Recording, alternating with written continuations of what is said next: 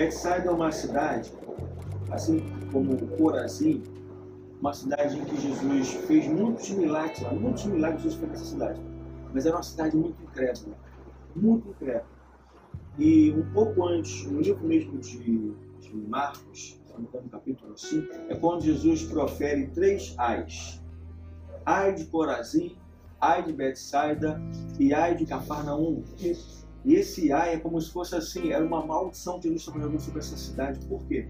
Porque ele fez muitos milagres lá, ele fez grandes maravilhas, mas a cidade era uma cidade incrédula e ela, mesmo com tantos milagres, ela não se converteu ao Senhor Jesus. Olha, a cidade não se converteu, mesmo com milagres, mesmo com tanta coisa tremenda que Jesus fez nesse lugar. Então, esse texto que nós lemos diz que ele, quando ele chegou lá nessa cidade, lhe trouxeram um cego.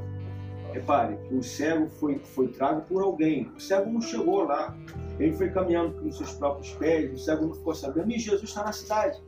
Porque ah, na Bíblia tem, tem várias histórias que falam de outros cegos. O cego de Jericó ficou sabendo Jesus está passando aí. Começa a clamar: Jesus, filho da vida, tem misericórdia de mim. Então o cego, apesar de não ver, ele ouve. Ele ouve as histórias. Ele ficou sabendo dos milagres. Então segue Jesus e pede o milagre. Jesus vai lá e o cura. Não foi um ou dois, foram muitos cegos. Só que nessa história aqui, desse relato em Bethsaida, foram algumas pessoas que a Bíblia não diz. Inclusive a Bíblia nem diz se foi discípulos ou se foram pessoas daquela cidade. Mas alguém pegou esse cego, levou até Jesus e falou: toca nele. Falaram para Jesus: toca nele. Até a forma em que eles falam com Jesus, uma forma estranha, diferente. Não falaram assim: Jesus, cura ele, faça alguma coisa por ele, simplesmente fala, toca nele. Então a, a, o texto já começa assim com uma, uma, é uma atitude diferente dos, dos, outros lugares, por causa exatamente da cidade. Isso me chamou a atenção, porque quando esses homens chegaram com esse cego diante de Jesus, Jesus poderia muito bem chegar para ele, colocar as mãos nos olhos dele e, e, fazer uma pergunta, como às vezes ele fazia: o que, que tu queres que te faça? Ah, eu quero ver, então veja, né? Ou então perdoar os pecados, não sabia qual o motivo da enfermidade que ele tinha, mas não. Jesus pega esse cego, pega esse cego, sai da aldeia com ele. Primeira coisa que Jesus fez, Jesus não interrogou, não perguntou, não perguntou o que ele queria, Jesus simplesmente pegou esse cego e depressa saiu da aldeia com ele. E quando saiu da aldeia, foi lá, colocou as mãos nos olhos dele. Né? Antes de colocar as mãos, Jesus fez até uma, uma, algo assim meio que estranho, né?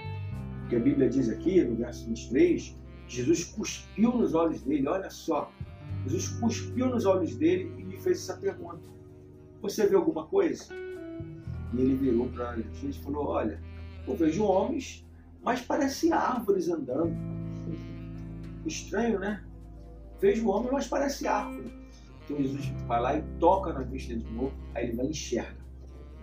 Jesus pegou esse homem e tirou da cidade, tirou lá é, daquela região, porque era uma cidade incrédula.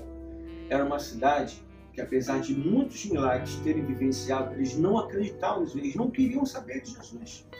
Isso foi uma coisa tão séria que não tinha como Jesus, não é porque Jesus não tinha poder de fazer um milagre dentro daquela região, mas é porque o local era tão carregado que se Jesus fizesse um milagre lá, estava arriscado eles não crerem que Jesus fez um milagre.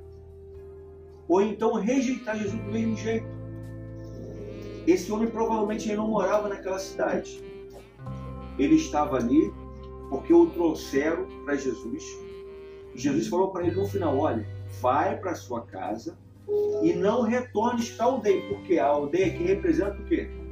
Local de tormento, de tribulação, de iniquidade, de pecado.